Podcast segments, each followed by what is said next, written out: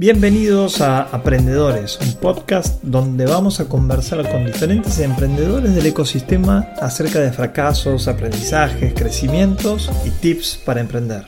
Hola Vane, querida, ¿cómo estás? Hola Diego, un placer que me hayas invitado a esta linda charla, conversación. Bueno, te agradezco muchísimo por estar. Eh, sabemos que estás súper ocupada y que nos regales 30 minutos a los emprendedores sabía que tenía que ir a tocar esa puerta porque sé que está muy en voz el tema de, emprender. ¿Por qué no empezamos porque te presentes? ¿Quién es Vanessa Durán?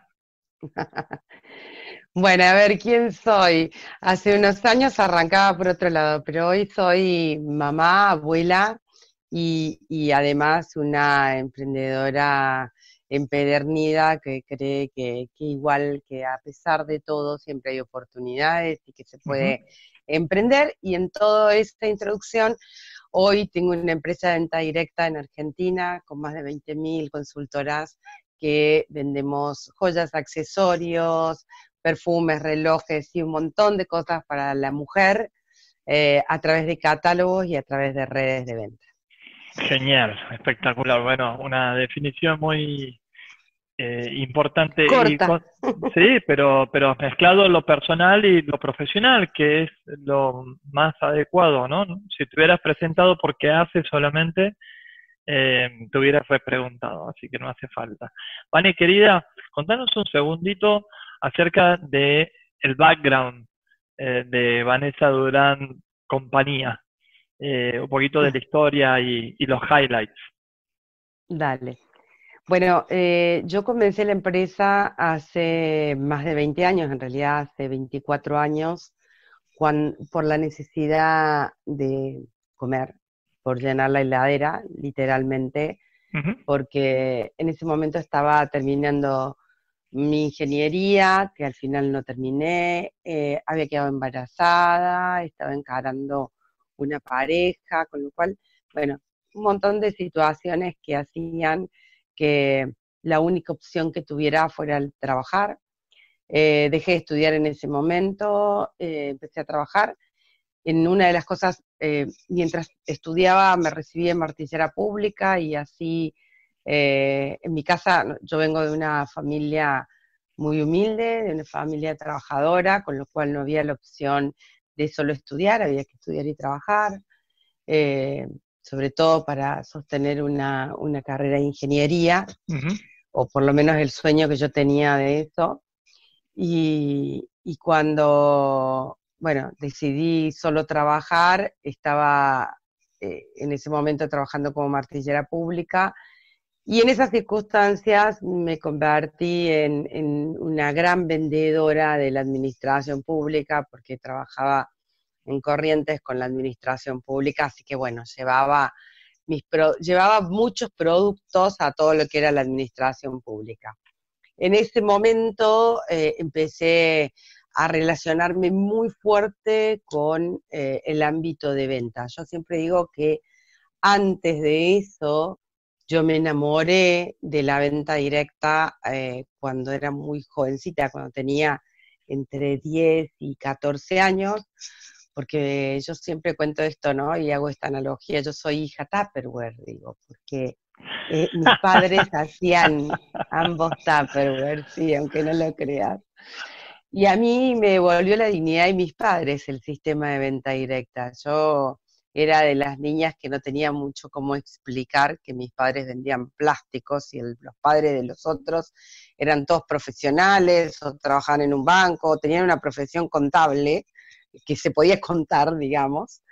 Y, yo, bueno, nada, no, no, no podía hablar sobre qué hacían mis padres. Y en una de esas eh, coincidencias de la vida, mi madre se ganó un viaje con unas vacaciones a Mar del Plata, fue la primera vez que visitamos el mar, la primera vez que visitamos Mar del Plata, yo vivía en el Chaco, y, yo veía que había gente que, sacaba fotos con mis padres, que los aplaudían, que subían a un escenario a recibir premios y a recibir agasajo, y la verdad que me enamoré profundamente del sistema de venta directa donde yo lo defino de esta manera, que crea un sistema para la gente que salió del sistema. Es un sistema propio donde hay premios, donde hay gente que se recibe de algo. Bueno, en definitiva, eso me enamoré cuando era muy joven y cuando estaba en esa instancia volvió ese enamoramiento muy grande mientras había empezado rápidamente por distintas circunstancias, y te cuento toda la historia es muy larga, Diego, así que yo estoy obviando muchas cosas. Eh, pero bueno, en esa circunstancia fue que decidí armar una empresa de venta directa, en realidad más que una empresa era un emprendimiento muy chiquito, vos pensás que estamos hablando, decidí poner vendedoras a las cuales le daría una comisión y esas vendedoras después muy rápido empezaron a crear equipos y empezamos a diseñar una carrera de venta directa y desde, bueno, desde hace 24 años que venimos creciendo enormemente. En el año, eh, en el año 2000 yo he decidido poner las joyas en un, catálogo. En aquel momento no había joyas por catálogo. Muchos me dijeron que era una locura, que eso no, no debería, no iba a funcionar porque ninguna mujer se iba a comprar eh, un anillo por, por, sin probárselo. Y bueno, hoy tenemos millones de anillos vendidos y millones de productos vendidos a través de un catálogo. Ahí salió la, la mujer, la raza emprendedora, de decir, esta locura la voy a hacer. Yo creo que el emprendedor tiene mucho de eso, ¿no? Mucho de obstinado y mucho de, si me dicen que no, es porque se puede, ¿no? Esa cosa de, ir por, por, lo que yo sé que esto puede funcionar y, bueno, vamos, vamos por lo que queremos realmente. O sea, tenemos tan fuerte, el emprendedor tiene tan fuerte eh, la, el sí adentro, esa, esa conexión con, con la intuición de lo que puede o no puede funcionar, que creo que, bueno, que hace la diferencia que es lo que no existe y a partir de ahí empieza con procesos de innovación para hacerlo realidad. Tal cual. Vane, ¿cómo ha sido emprender siendo mujer hace veintipico de años? Uf, hace hoy, hoy siempre le digo a todas las mujeres que el camino está allanado, que hay muchas cosas, que, que, que hay una mirada mucho más benévola y beneficiosa para la mujer pero hace 20 años era muy difícil, muy difícil. Primero, eh, una mujer del interior, del interior del interior, porque vos pensás que yo era el Chaco, Córdoba es el interior, eh, el Chaco es el interior del interior. Entonces, imagínate que para una mujer del interior del interior, joven, porque tenía 20, 26 años, 27 años, imagínate, súper joven. Eh, era muy difícil, fue difícil. Creo que mi carácter tuvo mucho que ver en imponerme, ¿no? Cuando muchos que me recuerdan de aquella época eh, siempre me describen como que era muy peleadora, que no dejaba que me digan que no, que enfrentaba a cualquiera que se me pusiera eh, en cualquiera de, mis decisiones. Creo que, bueno, tuve que, tuve que combinar mucho la energía masculina. Yo sé que, de alguna manera eh, tuve que sacar mucha parte masculina para poder llevar adelante en aquel momento. Eh, lo cual también hizo que, se dejaran y se dejaran atrás muchas cosas, ¿no? Eh, la, emocionalidad de la mujer, para mí hoy yo me puedo permitir, y hoy hablamos de otro tipo, hoy hablamos de otros hombres emocionales también, ¿no? Pero en aquel momento, a ver, lloraba sola si algo me salía mal en el baño, pero jamás podría mostrar debilidad, jamás podría eh, mostrar eh, dubitaciones en mis decisiones, y creo que de alguna manera eso pega, pega en, en, la personalidad de cada uno y, bueno, lo, lo, ¿Cómo lo vivo hoy? Como un recuerdo de un esfuerzo que tenía que hacer, de, una situación que tenía que darse para estar donde estoy. Hoy hay otra realidad. Sí, definitivamente. Eh, para los hombres y mujeres también, porque hablar de emprendedores también era una... A mí me decían que no era un emprendedor, que era un vende humo. me imagino que te deben haber dicho a vos. Vos imaginate que no existían ni siquiera las palabras de marketing, eh, networking. Eh, yo tengo, tengo una anécdota muy divertida del networking. A ver, dale. En, en, Córdoba, cuando recién voy, imagínate, viste que en Córdoba hay todas estas reuniones de punto a punto, de, bueno, reuniones donde iban empresarios, iban empresarios hombres.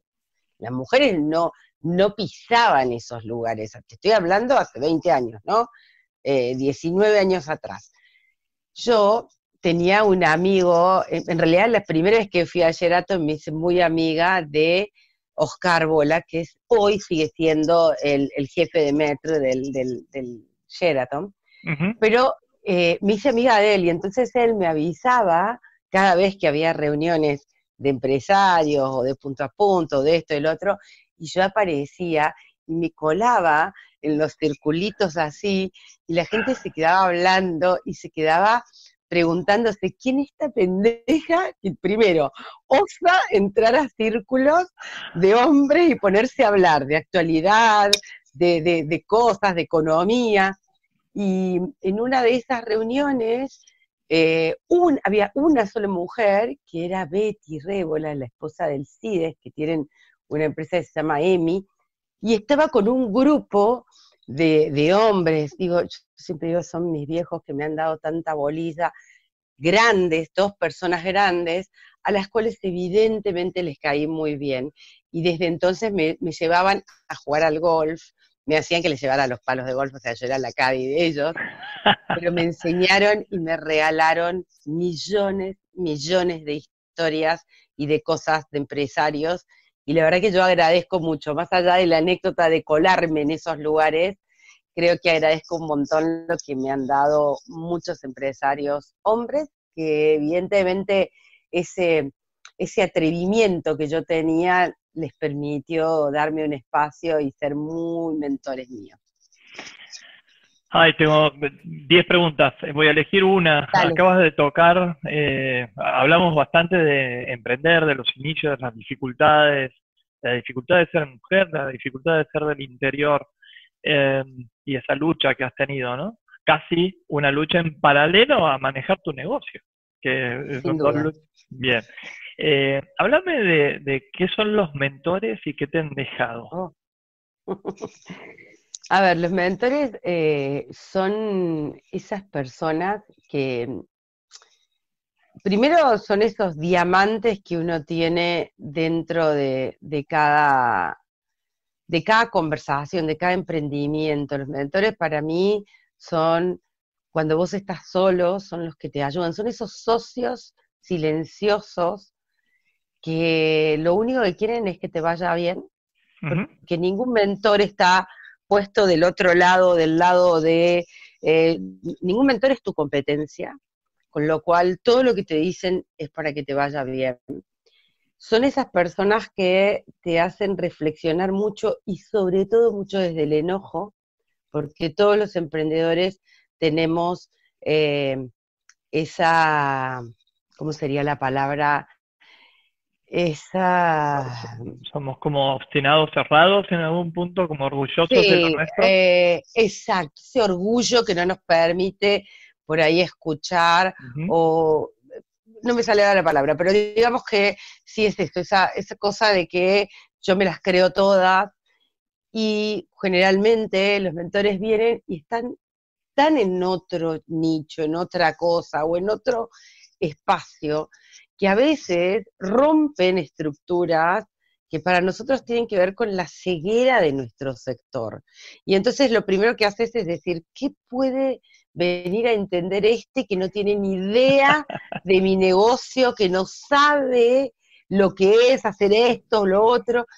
Y de pronto eso te queda, como entra desde el enojo, queda tanto dando vueltas en la cabeza que un día te levantaste y eso que te dijo ese mentor empieza a tomar sentido y empieza a hacer un cambio y muchas veces los grandes cambios vienen por conversaciones con mentores que vieron otra cosa que vos no podías ver y que vos no pudiste ver y que desde un lugar muy distinto al tuyo lo están diciendo. Para mí el mentor es el que construye nuevas posibilidades, es como, como yo siempre digo que el mentor es, es el coach en la vida, ¿no? en el coaching ontológico decimos el coach te abre puertas que vos no puedes ver, el mentor en, lo empresarial y en, lo, en, en el emprendedurismo hace eso, abre puertas que vos no puedes ver y que de alguna manera, bueno, terminan haciendo la diferencia en tu emprendimiento. Vos eh, sos emprendedora en Endeavor, sos de hecho de las primeras eh, emprendedoras mujeres eh, Endeavor. Sí, y, sí. y también sos directora de Endeavor Córdoba eh, ha participado en muchísimas reuniones de Endeavor Argentina. Eh, Soy miembro del board de Argentina. De Argentina. Eh, estás muy activa en todo el, mundo emprendedor. ¿Qué cuestiones tiene que tener un emprendedor para que vos sientas entusiasmo y engagement con ese emprendedor con ganas de tener la próxima reunión? Mira, lo primero pasión, la pasión, la pasión se mide. Yo, yo he hecho eh, de alguna manera consultorías o, he acompañado a emprendedores y la pasión se mide cuando vos le destruís el castillo de naipes y ellos lo construyen en dos segundos solamente con la pasión y con la visión. Cuando vos tenés enfrente a un emprendedor que puede hacer esto, sin enojarse y, mirando otras aristas y, de alguna manera eh, volviendo a construir este castillito, creo que siempre tenés ganas de volver a encontrarte con él. Y creo que lo segundo es la resiliencia, ¿no? O sea, que tenga la capacidad de fracasar y de volver a hacerlo de vuelta. Y eso te das cuenta, te vas dando cuenta cuando vas, eh, cuando vas siendo mentor de esas personas, en el momento te vas dando cuenta cómo son capaces de reinventarse una y otra vez hasta que alguna cosa les vuelva a salir o lo vuelvan a hacer o lo hagan mejor. Y esos son las, los factores que a mí hacen que me pueda encontrar de vuelta con otro mentor. Fantástico.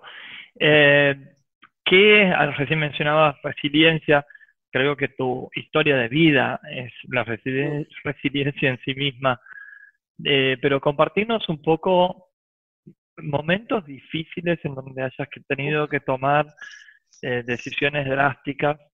Quizás hasta ahora también eh, es un momento bastante particular y especial, ya no solamente para Vanessa Dorano, para su emprendimiento, sino para toda la sociedad. Para todo el mundo. Entonces, contanos historias de resiliencia. Historias de resiliencia. Uy, tengo muchas, muchas, muchas tengo.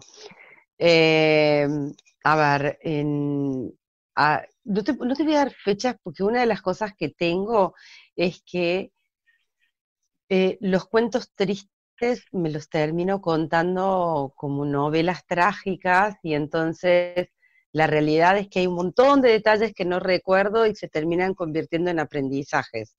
Eh, entonces, lo voy a, seguramente lo digo desde un lugar en el que no se sienta como la superación total, porque en esos momentos no se superaba de la misma manera, no se, o sea, eh, el sufrimiento estaba, o sea, lo que quiero decir es que no se interprete que porque yo voy a contar determinadas cosas, ay, qué fácil que la pase, en esos momentos no la pase fácil, hoy contarlo tiene que ver con esta resiliencia, ¿no? Con esta forma del aprendizaje de lo malo.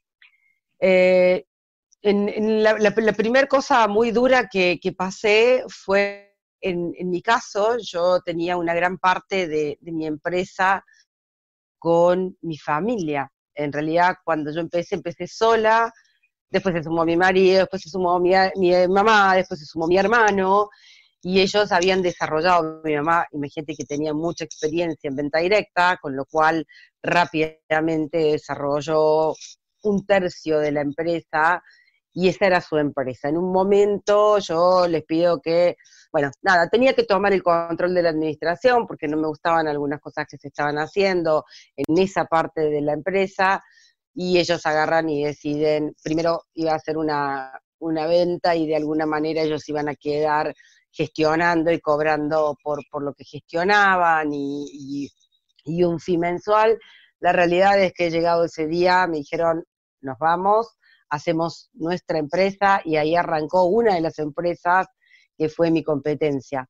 Yo siempre digo que todas las competencias que tengo fueron todas saliditas del riñón. Así que eh, una de las cosas que he aprendido es a competir con las empresas que, con la gente que he formado, ¿viste? Esta cosa que dice, bueno, pero una vida Giles y bueno, mi amor, el desafío enorme está en seguir compitiendo con vos mismo y seguir estando allá arriba. Eso fue una un, gran quiebre, imagínate que el 30% de la operación tuvo que decidir a dónde se iba, fue, fue muy complicado. Me imagino, complejo.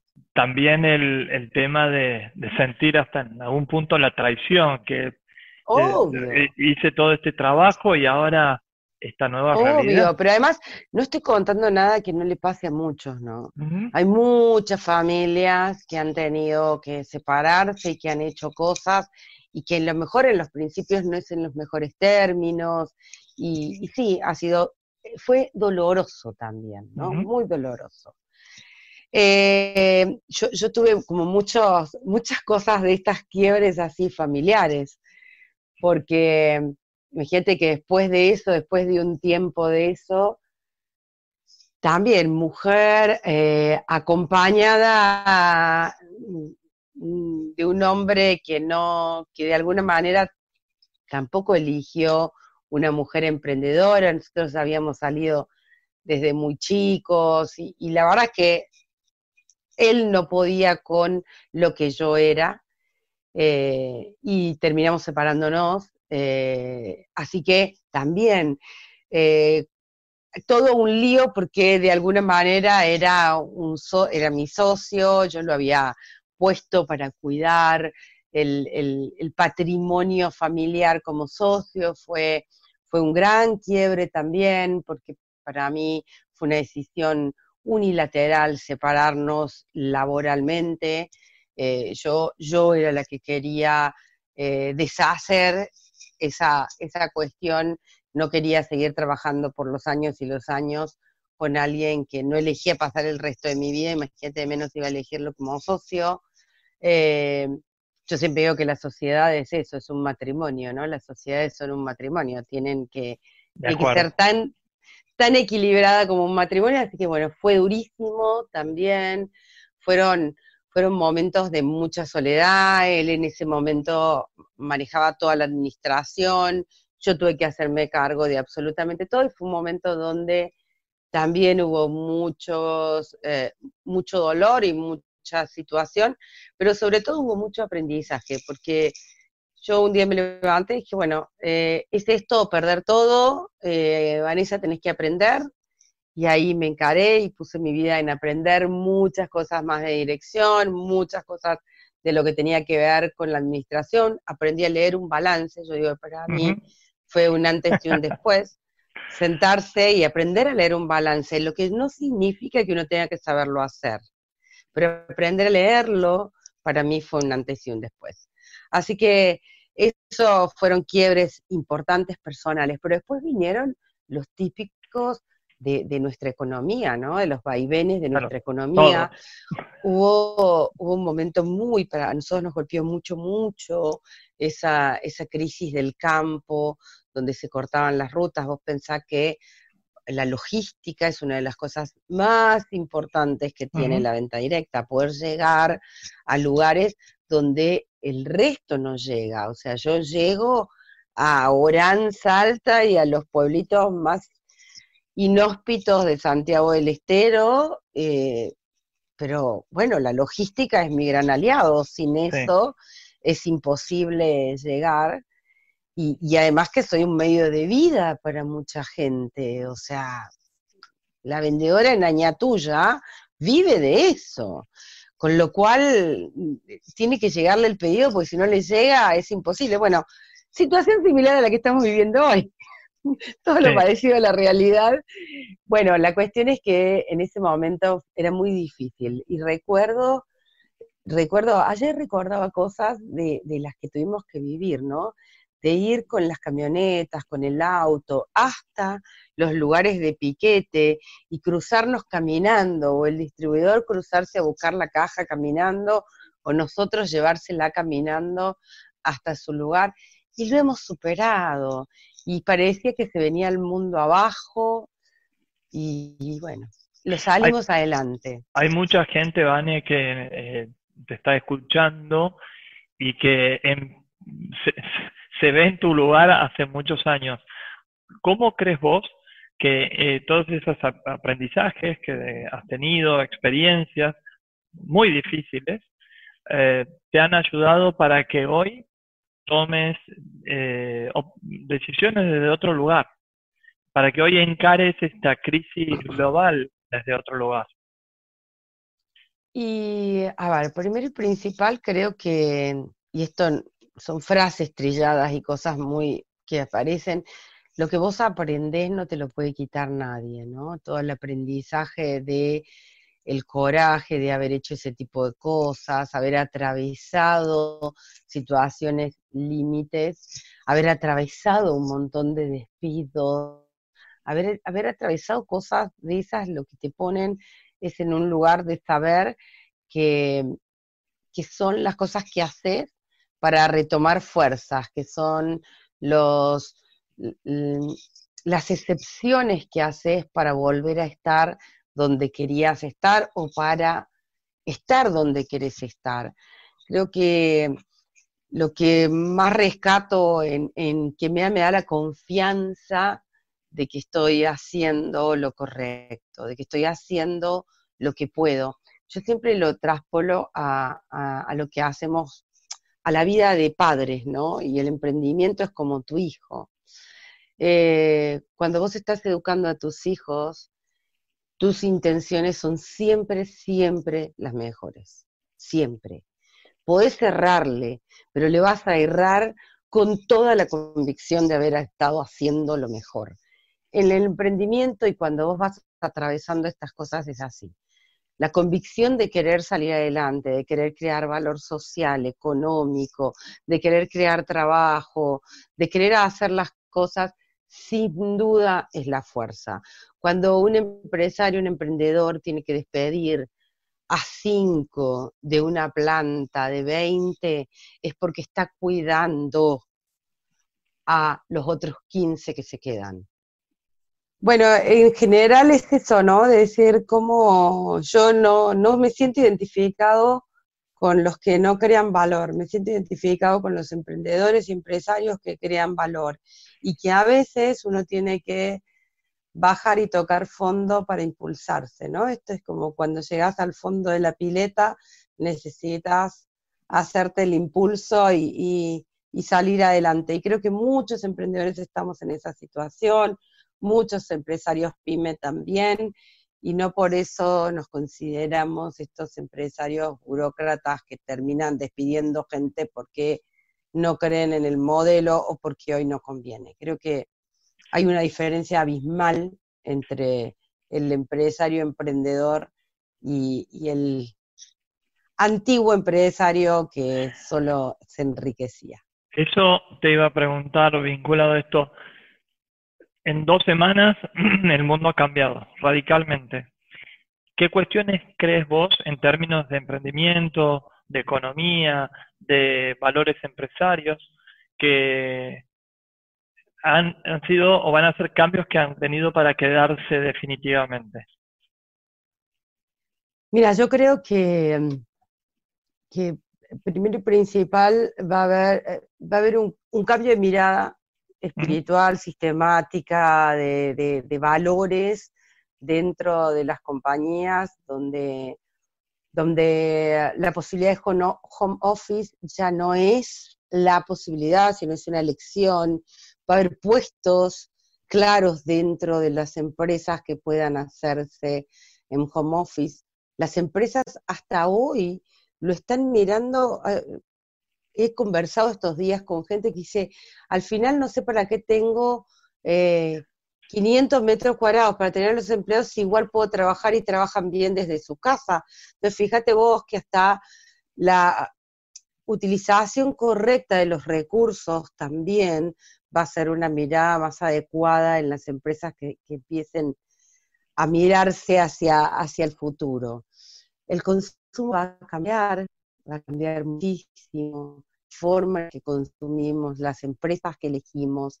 Las empresas tienen que empezar a mostrar que están comprometidas con su comunidad, pero genuinamente, no viste, a ver, hago una donación, no me muestro cuando me necesitan, no me, no hago mi, mi, mi como es mi RCE para, para solamente poder ponerlo en mi balance de una manera bonita. Lo hago porque estoy convencido, porque soy, mira, nosotros en esto empezamos a mirarnos y a definirnos como, yo soy una economía social. En Vanessa nosotros repartimos el 54% de los ingresos en los hogares que más lo necesitan. El 54% de lo que vos, Diego Noriega, le compra a alguien va a los lugares donde más se necesita. Y no es poco. Que vos elijas que no vas a comprar nunca más un regalo para alguien, donde no estés seguro a dónde va a parar, por lo menos la mitad de esa ganancia, ya es un paso gigantesco. Y las empresas de venta directa no se mostraron hasta ahora como economías sociales. Y es un espacio enorme para empezar a mostrarle al mundo que la venta directa es una elección de vida de mamás que tienen tres, cuatro hijos y que no quieren ir a cumplir un horario o no pueden, de una mujer de 60 años que se jubiló o que no se pudo jubilar, pero que aún se siente súper útil y que quiere seguir ganando dinero. Creo que nos empieza a convertir en consumidores conscientes en los cuales tenemos que ver qué hay más atrás.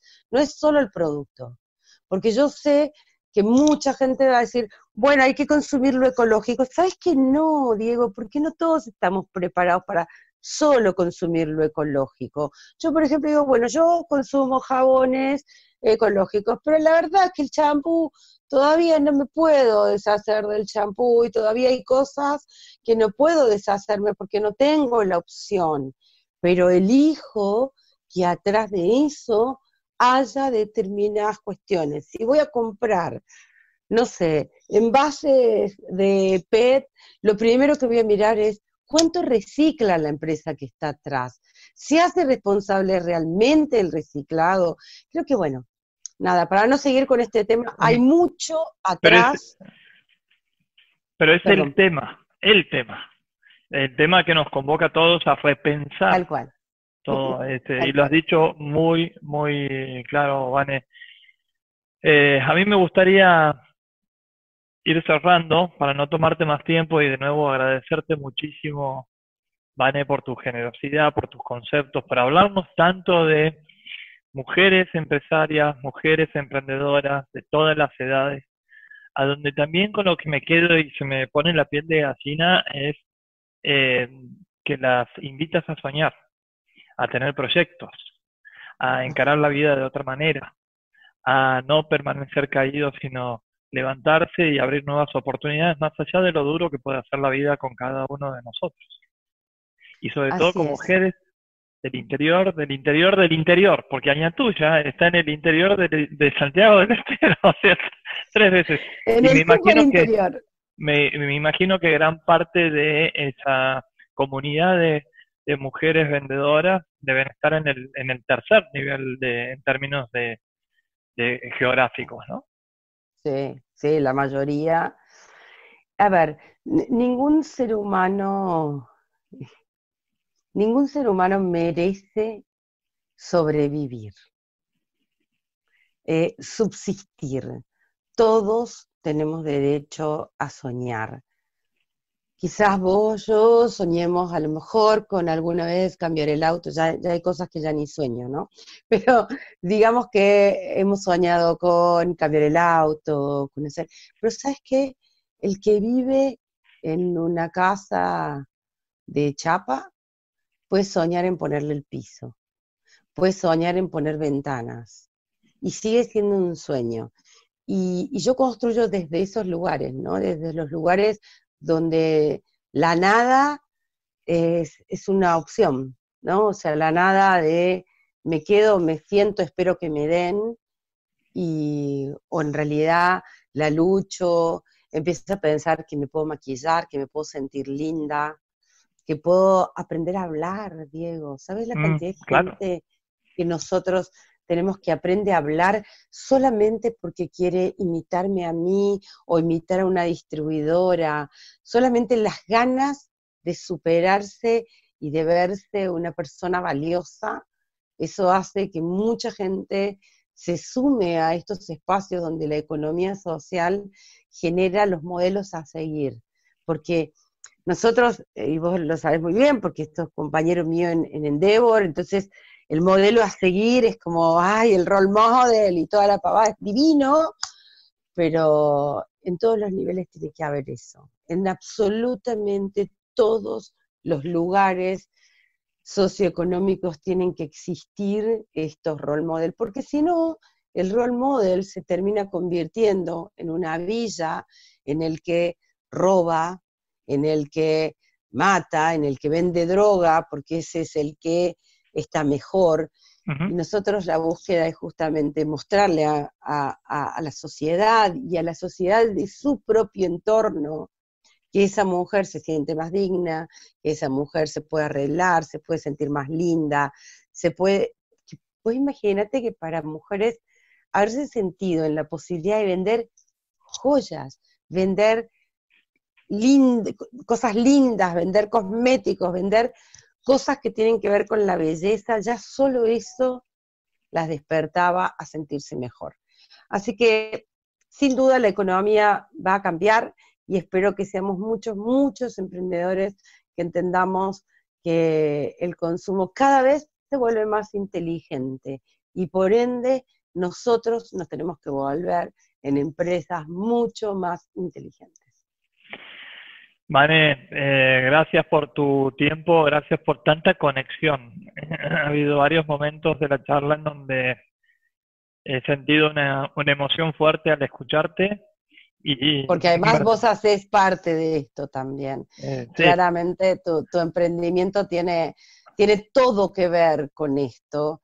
Y, y probablemente, Diego, bueno, llegue el momento de poder salir a, hacer carne propia y empezar a tomar los lugares que tenemos que tomar. las economías sociales tienen que empezar a tomar otra trascendencia. Esa es una invitación, ¿no? Para todo el mundo que escucha. Para todo el mundo, para todo el mundo. Vale, eh, te agradezco muchísimo. Quisiera despedirme, pero eh, el micrófono y las palabras finales son todas tuyas. En mi caso, un beso grande y de nuevo hasta la próxima. Gracias. Gracias, Diego. Un beso.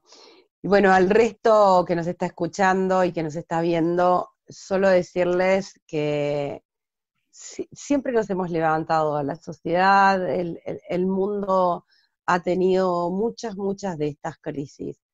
De todas hemos aprendido. Quizás estés en un momento donde de alguna manera sientas que no encontrás la salida haciendo mucho esto, capacitándote, buscando mentores, leyendo cosas buenas, dejando la televisión y las noticias de lado, sin duda vas a encontrar una salida a, mejorar el emprendimiento que tenés, a darle visibilidad, a generar que se convierta en una gran empresa que genere valor social, valor económico y valor ambiental, que eso es lo que todos los emprendedores buscamos. Así que te invito a que sigas más conectado con este tipo de, de cosas y con este tipo de charlas que sin duda hacen que pensemos positivamente y nos proyectemos en el futuro. Esperamos que hayas encontrado valor en estos aprendizajes y te esperamos para nuevos podcasts. Te recuerdo que puedes escuchar en Spotify, Apple Podcasts, Google Podcasts, YouTube y visitando nuestra página web diegonoriega.co.